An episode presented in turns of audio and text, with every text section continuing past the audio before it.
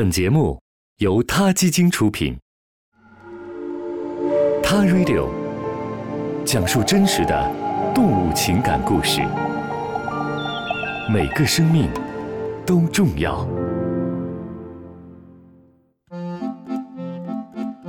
Hello，大家好，欢迎收听《他 Radio》。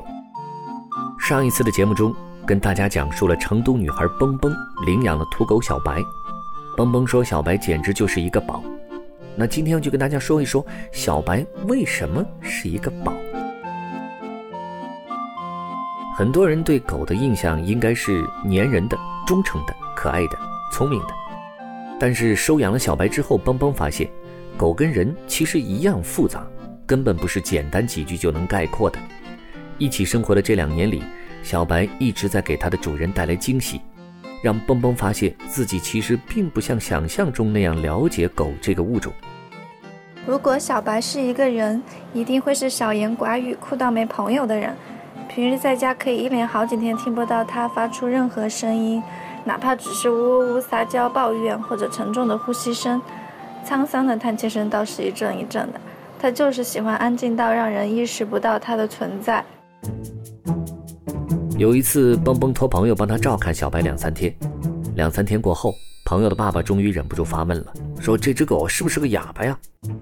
不过，正是因为小白平日里这么安静，所以一旦它叫出了声，那就真的是有事情发生了。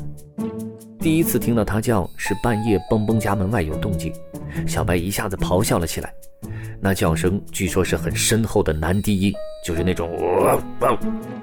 跟他娇小秀气的外表一点都不搭，说不定这一吼就吓走了半夜在蹦蹦家门口鬼鬼祟祟的那个人。小白的天性里可能能够识别出好人和坏人。后来查水表的大妈来蹦蹦家，他可一声也没出。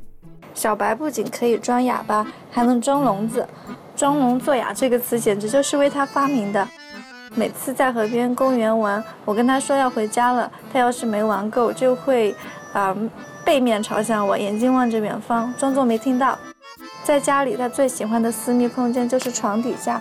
有时候使劲叫他，他也装作没听见，不出来。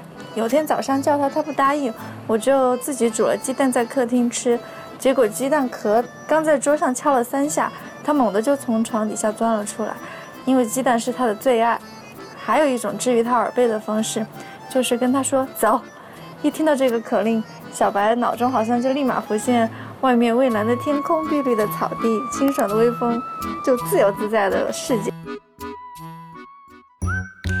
人们都说狗狗天生就会游泳，但小白偏偏却对水有着深深的恐惧。在河边遛它，它一定会离河岸远远的；在家行走，经过洗手间门口时，要擦着墙角加速走过；洗澡的时候，从头抖到尾，呈现崩溃的状态。下雨天的时候遛它，哪怕只是一点毛毛雨，一到一楼它就四爪抓地，死都不愿意往外走一步，宁愿一天二十四小时憋着尿，也不愿意身体被雨水打湿。另外，小白还有恐高症，把它抱起来，它就会露出怂样。阳台、顶楼这种场所，它是绝不会涉足的。除了这些，不知道是不是童年流浪经历给它造成的恐惧外，小白还有一个更深的恐惧，他害怕丑的东西。小区邻居养了一只法国斗牛犬，叫板凳。平时我们就一起遛狗，小白对它态度特别的冷淡，就不搭理它。有次板凳来我家做客，过了一夜，我就发现小白只要一看到板凳的脸，就会立马转移视线，露出很恐惧的神情，从头到尾不愿多看它一眼。原来它不喜欢板凳，是因为板凳长得太丑了。每只狗都有自己的性格。他们也有自己丰富的情感，有自己的烦恼和愉快。之前看到过一句话：狗因为对什么事情都很在乎，所以活不久。人的一年相当于狗的七年，所以现在蹦蹦说他的小白也算是二十八岁的青壮年了。掐指一算，大概在我三十多岁的时候，就不得不接受小白会离开我的事实，也不知道到时候我会多难过。土狗也有复杂和敏感的情绪，相信在每个领养土狗的主人心中，自己的狗都是一个宝，都有别人可能不知道，但却能让狗主人开怀大笑的小性格。所以，请善待您身边跟小白一样的小土狗们，领养了，请不要抛弃它们，好吗？好了。今天的节目就到这里，我们下期塔 Radio 不见不散，再会。他 Radio，中国大陆第一家动物保护公益电台。在这里，我们讲述动物的喜怒哀乐，尊重生命，善待动物。他的世界，因你而不同。